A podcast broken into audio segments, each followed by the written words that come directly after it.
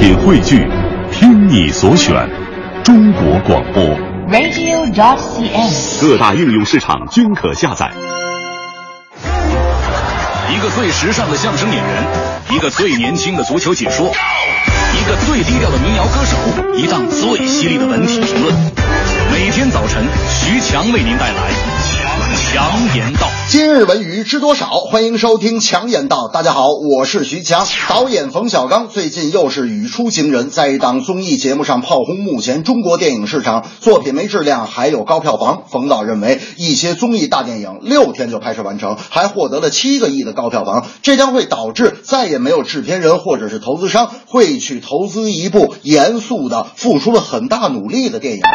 其实我徐强始终认为，所谓的综艺大电影就是一种欺骗。投资方一定会觉得，你们看，我们六天拍完一部电影，竟然赚了七个亿，哎呀，这个钱可太好蒙了。我觉得靠偷奸耍滑，利用电影获取利益，靠小聪明尝到了甜头，可以后呢，谁还再会去拍真正的电影呢？中国电影所谓的繁荣，也只能是一个泡沫，没有任何文化可言，也会在文艺圈里滋生出只要曝光率高，不努力照样红的可怕风气。大明那天就说。哎呀，现在这个大电影太火了，我准备明年啊就拍一部《快乐早点到》电影版。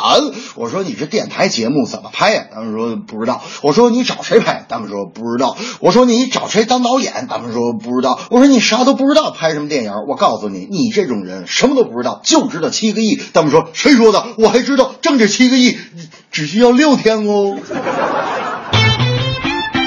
近日，在北京田径世锦赛倒计时二百天新闻发布会上，刘翔以赛事推广大使的身份接受了采访。几年来，无情的伤病和遗憾的成绩使大家更加期待刘翔的复出。但刘翔在本次新闻发布会中亲称复出很难，媒体也猜测刘翔会在自己代言的广告合同到期后宣布退役。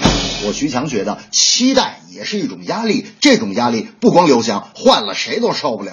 如果我们当初对刘翔期待不是那么激进，支持他的方法再平和一点，是否不会有那么多的遗憾？从伤病到退赛，从逐渐远离赛场到宣布恋情，无不让人得出一个令人惋惜的预感。不参加比赛，但保持相应的出镜率，应付到了合同到期后宣布退役，也许就是随时随地的事儿。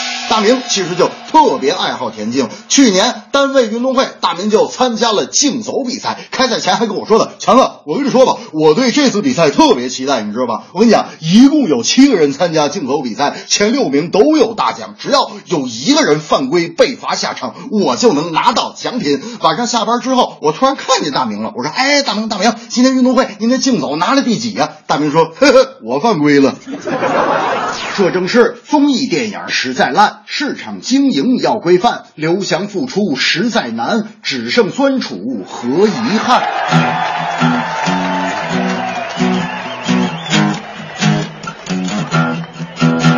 综艺电影真稀奇，六天就赚了七个亿。